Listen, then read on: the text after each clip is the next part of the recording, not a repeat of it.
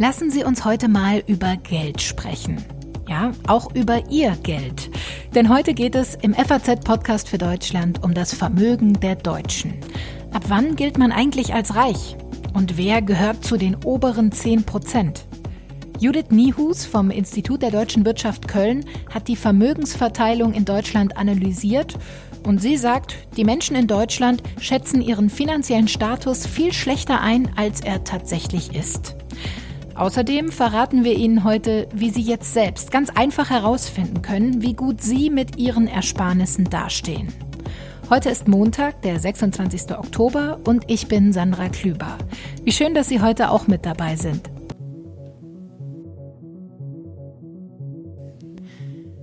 Die oberen 10 Prozent. Damit verbinden die meisten wohl ein luxuriöses Leben. Vielleicht in einer Stadtvilla mit teurem Sportwagen und einer stattlichen Uhrensammlung. Aber ab wann gehört man in Deutschland denn tatsächlich zu den reichsten Menschen?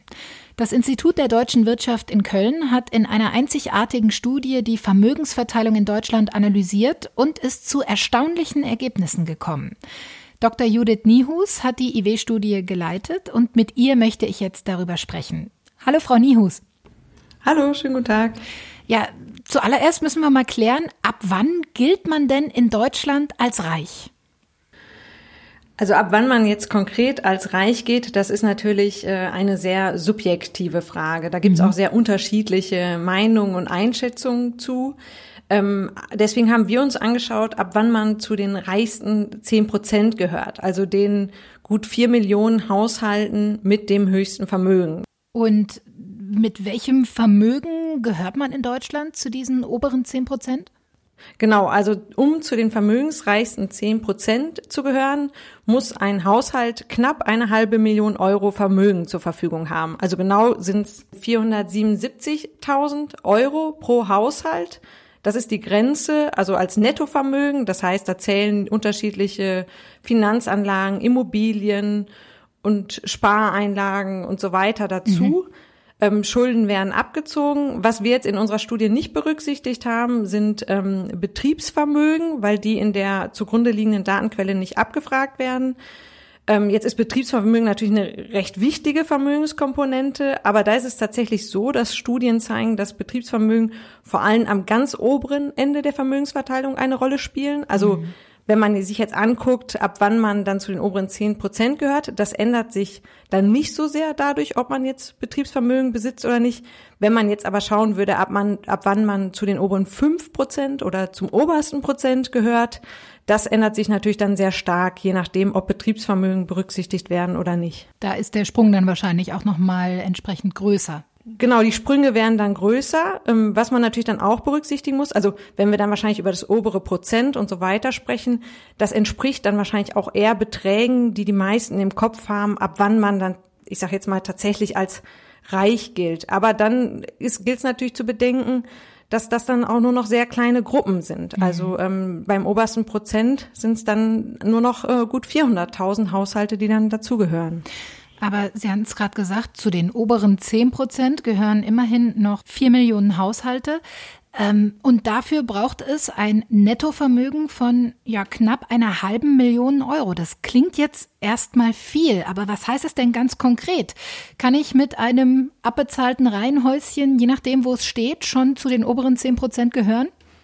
Also wenn das ein äh, relativ großes Haus in äh, guter Lage ist, ähm, jetzt gerade in städtischen Lagen äh, und abbezahlt, dann äh, gehört man mit einem, einem abbezahlten, einer abbezahlten Immobilie oder hat man eine recht gute Chance, schon zu den oberen zehn Prozent zu gehören? Mit welchen Zahlen haben Sie denn gearbeitet?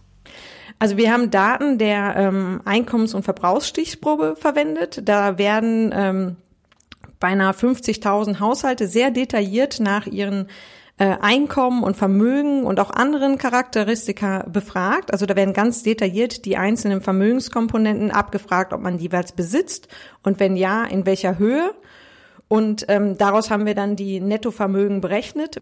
Was man aber sicherlich sagen muss, also jetzt wenn dieser, dieser Wert, also dass grundsätzlich die Vermögenserfassung mit Schwierigkeiten verbunden ist. Also ähm, wenn man jetzt nicht gerade seine Immobilie ähm, versucht zu verkaufen, mhm. dann weiß man ja auch nicht immer genau, wie viel diese wert ist. Ähm, Gleiches gilt natürlich für, für Anlagen in Lebensversicherung. Also da ist man auch nicht immer, oder weiß man nicht immer genau, was der aktuelle Wert ist. Aber ähm, was wir dann miteinander vergleichen, ist ja zum einen, ähm, auch, also die, die, wenn es Studien gibt über die oberen zehn Prozent, dann sind diese auch immer aus Befragungsdaten abgeleitet. Das heißt, ähm, das ist die Grenze, die sich daraus ableitet, wenn die Haushalte quasi ihr Wissen über ihr Vermögen angeben. Lassen Sie uns jetzt mal auf die konkreten Ergebnisse Ihrer Studie zu sprechen kommen. Wie sieht es denn bei den unterschiedlichen Altersgruppen aus? Wie verändert sich denn das Vermögen im Verlauf des Lebens zum Beispiel? Genau, also da ist es so, dass sich ein sehr, sehr typisches Muster zeigt, dass wenn man ähm, sehr jung ist, dann hat man ähm, in der Regel zunächst wenig Vermögen, baut dieses äh, Vermögen im, im Lebensalter auf. Da kann natürlich auch, also neben dem eigenen Vermögensaufbau kann natürlich da auch eine Rolle spielen, ob man dann im Laufe des Lebens von Erbschaften profitiert. Mhm. Und dann sieht man, dass, ähm, wenn es auf das äh, Rentenalter zugeht, dass im Ruhestand wieder gewisse Teile, aber tatsächlich eher kleinere Teile des Vermögens wieder aufgelöst werden. Und deswegen, ähm, also dieses, dieses Muster, was man dann auch Lebenszyklusmuster nennt, ähm, das führt dazu, dass wenn man sich mit seiner, sage ich mal, Altersgruppe vergleicht, also der man selber angehört, dass, ähm, dass es jetzt beispielsweise im jungen Alter ein deutlich geringeres Vermögen benötigt, um zu den, sage ich mal, reichsten zehn Prozent der jüngeren Altersgruppe zu gehören, als beispielsweise, wenn man jetzt im mittleren oder höheren Alter ist, dann braucht es schon deutlich größere Beträge, um zu den oberen zehn Prozent seiner Peer Group ähm, zu gehören. Sie haben gerade gesagt, das Vermögen nimmt dann auch im Rentenalter wieder leicht ab. Wahrscheinlich, weil man Reserven ein Stück weit aufbraucht, vielleicht auch schon ähm, die Kinder und Enkel bedenkt. Ähm, aber in welcher Altersgruppe ist man denn besonders vermögend? Gibt es da so einen ganz klaren Peak? Also einen, einen ganz klaren Peak kann man so nicht sagen, aber die, das höchste Vermögen äh, beobachten wir bei den Haushalten, wo der Haupteinkommensbezieher ähm, 55 bis 59 Jahre alt ist. In der Gruppe ähm, braucht es dann tatsächlich auch ähm, über 600.000 Euro ähm, Haushaltsvermögen, um dann in dieser speziellen ähm, ja, Vergleichsgruppe zu den oberen äh, 10 Prozent zu gehören. Also das sind dann über 600.000 Euro vielleicht dann als Vergleich, wenn man jetzt einen Haupteinkommensbezieher nimmt, der unter 30 Jahre ist, also mhm. ein eher sehr junger Haushalt, dann liegt diese Grenze bei rund 70.000 Euro. Also der Unterschied, äh, um zu den oberen 10 Prozent der jeweiligen Vergleichsgruppe zu gehören, ist dann zwischen den Altersgruppen tatsächlich sehr, sehr groß. Lassen Sie uns auch mal auf die vermögensschwachen Bevölkerungsgruppen schauen. Zu welchen Erkenntnissen sind Sie in Ihrer Studie denn da gekommen? Ähm, also da, ähm, also da sieht man dann tatsächlich, dass ähm, auch wenn der Anteil der der Haushalte, die ein gewisses Vermögen aufbauen könnten, mit dem Alter steigen, sehen wir, dass es in allen Altersgruppen ähm, durchaus äh, eine substanzielle Zahl ähm, an Haushalten gibt, die äh, sehr wenig oder gar kein oder sogar ein negatives äh, Vermögen haben. Mhm. Also jetzt auch da zeigt sich aber das, das Lebenszyklusmuster. Das heißt, bei den jüngeren Haushalten ist es beispielsweise so, dass jeweils äh, die, die unteren äh, zehn Prozent der Altersgruppe dann wirklich auch ein negatives Vermögen aufweisen. Das heißt, also die Schulden, Schulden haben. Genau, genau, überschuldet sind, also mehr Schulden als Vermögen äh, haben. Und ähm, dieser, dieser Anteil nimmt mit dem Alter ab, aber auch im Rentenalter sehen wir noch äh, dann eine gewisse Zahl an Haushalten, die auch äh, dann noch überschuldet sind. Sie haben schon vor einigen Jahren festgestellt, dass sich aber die Deutschen selbst im Vergleich mit ihren Mitbürgern oft falsch einschätzen, also oft auch unterschätzen ihren eigenen Status. Sie zählen sich zum Beispiel dann oft zur Mittelschicht, obwohl sie eigentlich ganz klar zur Oberschicht gehören. Woran liegt das? Wie erklären Sie sich das? Ja, es ist tatsächlich so, das zeigt sich gleichermaßen beim Einkommen ähm, als auch beim Vermögen, dass sich sehr wenige Haushalte jetzt zu den oberen 10 oder oberen 20 Prozent der Gesellschaft zählen. Und eine Erklärung dafür kann sein, dass ähm, tendenziell man sich eher mit äh, Menschen vergleicht oder auch häufig mit Menschen zusammen ist, die äh, über eine ähnliche Ausbildung verfügen, die vielleicht ähm, in einem ähnlichen Bereich arbeiten, dadurch ein ähnliches Einkommen haben.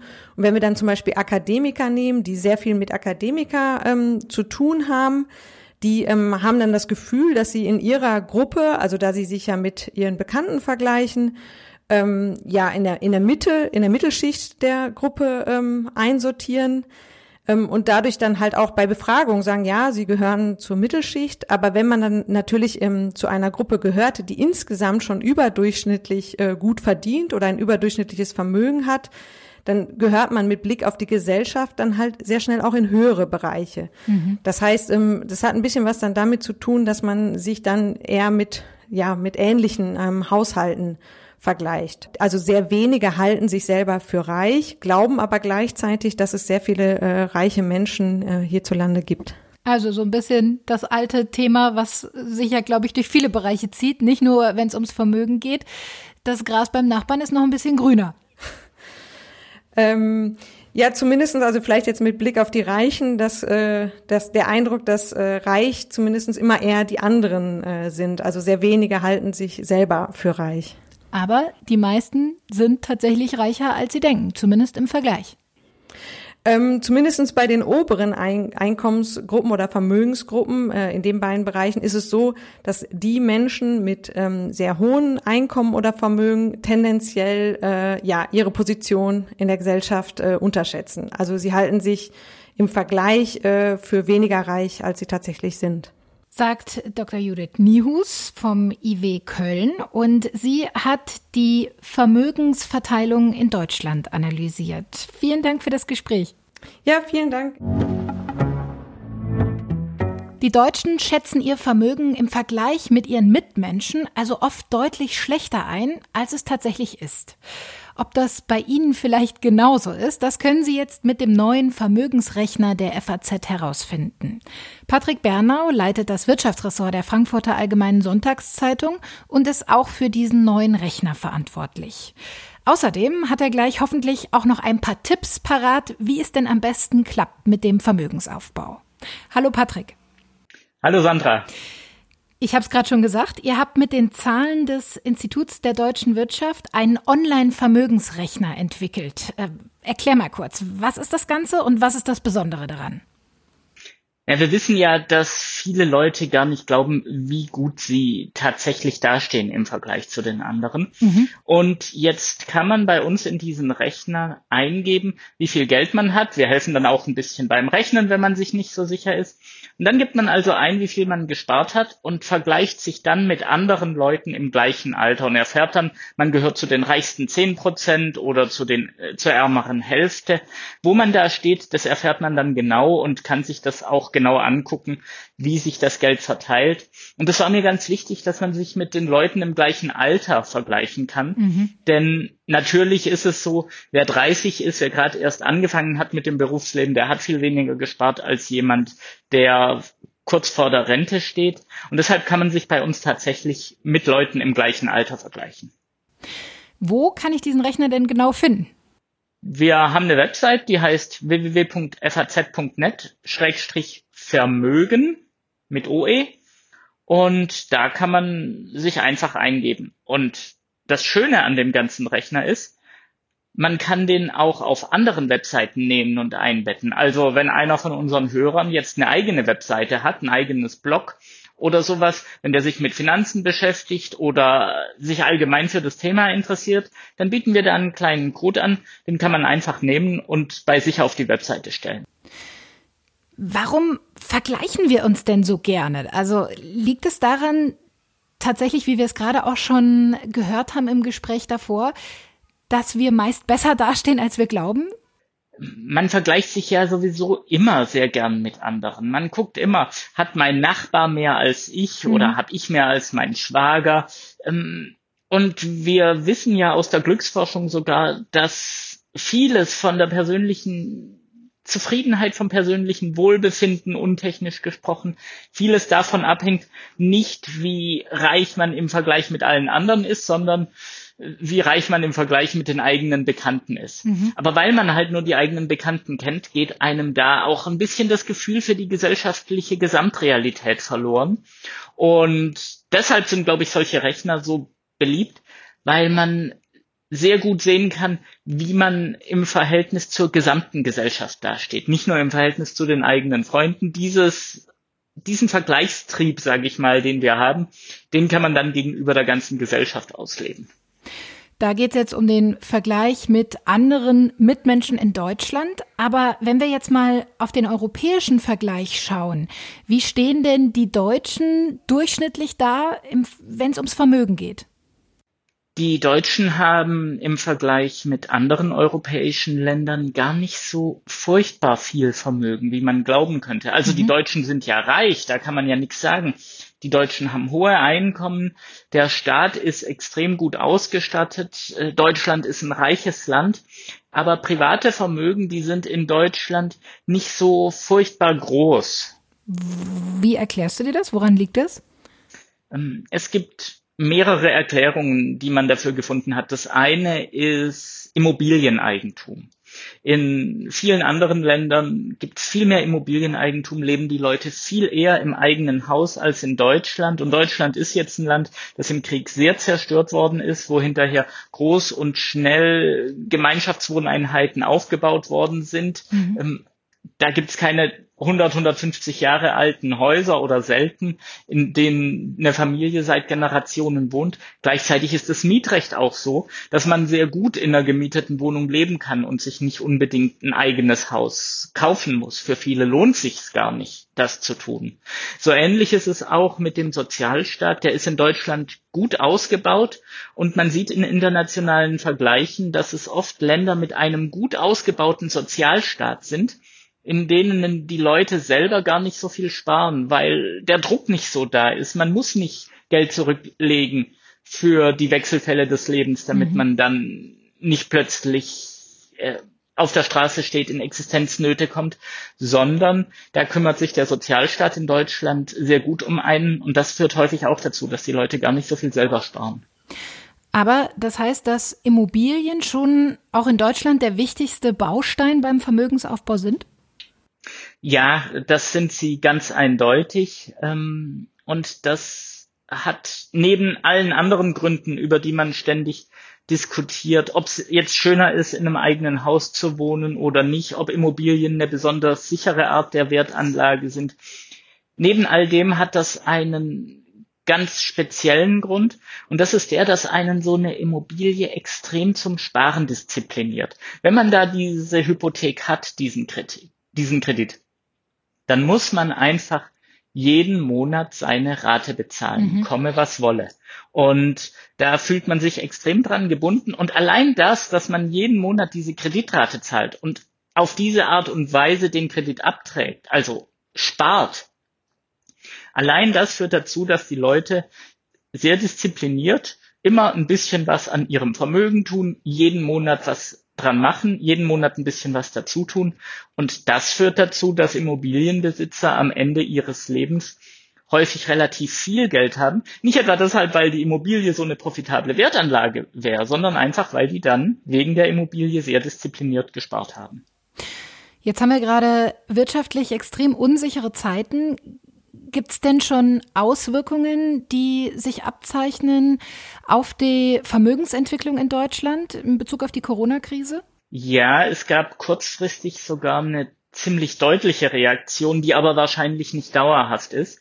Ähm, während des Lockdowns, dafür haben wir inzwischen ziemlich zuverlässige Daten. Mhm. Und während des Lockdowns im Frühling war es so, dass die Leute tatsächlich doppelt so viel Geld gespart haben wie sonst durchschnittlich.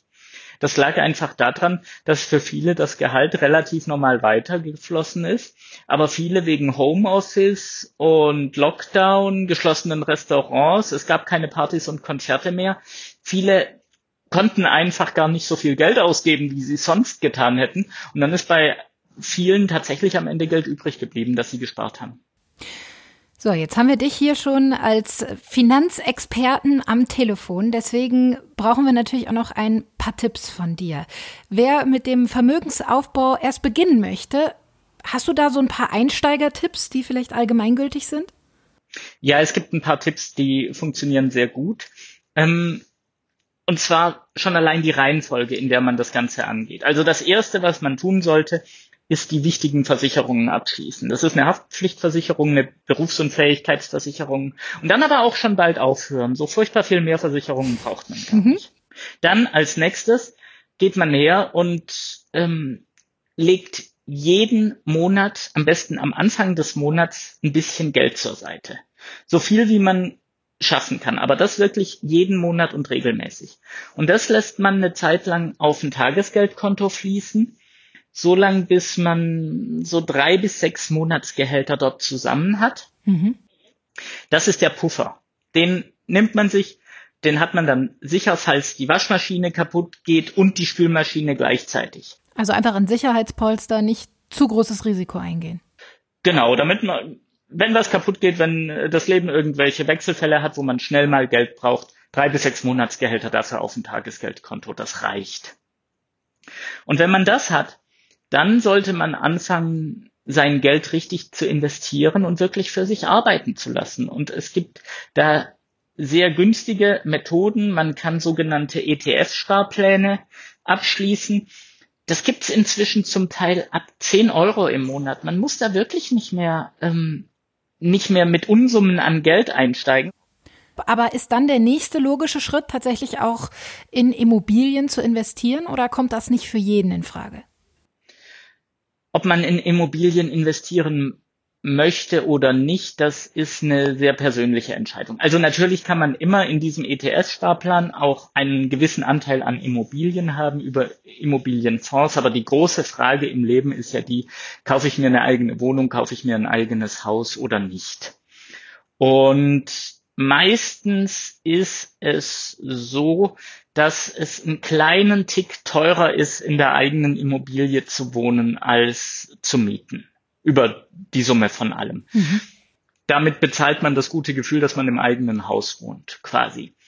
Und gleichzeitig wird man aber mit dem eigenen Haus auch ein bisschen unflexibler, weil man das nicht so leicht wieder los wird wie eine gemietete Immobilie. Und äh, wenn man so viel Geld auf einem Batzen hat, dann ist es natürlich ein großes Risiko. Wir sagen immer, ein Haus ist sicher, das ist Stein, das ist in Zukunft auch noch was wert. Aber es gab schon den einen oder anderen, in Frankfurt kennen wir das, dann wird eine neue Landebahn eingeweiht, mhm. die Einflugschneisen ändern sich und schon ist das Haus nur noch die Hälfte wert. Also ein gewisses Risiko steckt da auch immer dran. Wenn man sagt, all das ist es mir wert, dass ich im eigenen Haus oder in der eigenen Wohnung wohne, dann sollte man das tun. Wenn man sagt, ich wohne dann lieber weiter zur Miete, da bin ich flexibler, habe weniger Stress, ist ein bisschen billiger, dann kann man das auch tun. Aus Sicht des Vermögensaufbaus ist dann halt wichtig, trotzdem immer jeden Monat konsequent sparen. Dann klappt es mit dem Vermögensaufbau genauso gut, als würde man in der eigenen Immobilie wohnen. Und gibt es auch so einen klassischen Fehler, den man unbedingt vermeiden sollte beim Vermögensaufbau? Ja, tatsächlich ähm, unregelmäßig zu sparen nur am Monatsende das, was übrig ist. Da, wenn man das so macht, dann merken viele Leute jeden Monat wieder, dass doch nicht so viel übrig ist, wie sie es gern gehabt hätten. Am besten überlegt man sich einmal gut, wie viel man sparen kann und richtet kurz nachdem das Gehalt gekommen ist, einen Dauerauftrag ein, der das Geld einfach kurz nachdem es gekommen ist auch schon wieder wegüberweist, dann ist die Versuchung schon kleiner, es auszugeben. Also kontinuierlich Vermögen aufbauen in kleinen Schritten und ohne großes Risiko. Habe ich das so gut zusammengefasst, Patrick? kontinuierlich in kleinen Schritten und wenn man viel Zeit hat, wenn man jung ist, dann kann man mit ordentlichen Aktien-ETFs auch noch mal ein bisschen ein größeres Risiko eingehen. Man hat ja viel Zeit, auch schlechte Zeiten auszusitzen, dann ist es häufig besser, wenn man sich die Rendite dann mitnimmt. Ja, klingt alles ziemlich einfach, wenn du das so erklärst. Ähm, vielen Dank, Patrick, für deine Einschätzungen und für deine Tipps natürlich auch. Ich danke euch. Wenn Sie jetzt herausfinden wollen, wie hoch Ihr Vermögen im Vergleich zu anderen Menschen in Ihrem Alter ist und ob Sie vielleicht selbst zu den oberen 10 Prozent gehören, dann sei Ihnen hiermit nochmal der neue Vermögensrechner der FAZ empfohlen. Sie finden ihn auf faznet slash Vermögen. Das war der FAZ-Podcast für Deutschland am 26. Oktober 2020. Ich freue mich, wenn Sie auch morgen wieder mit dabei sind, denn dann sieht die Welt vielleicht schon wieder anders aus.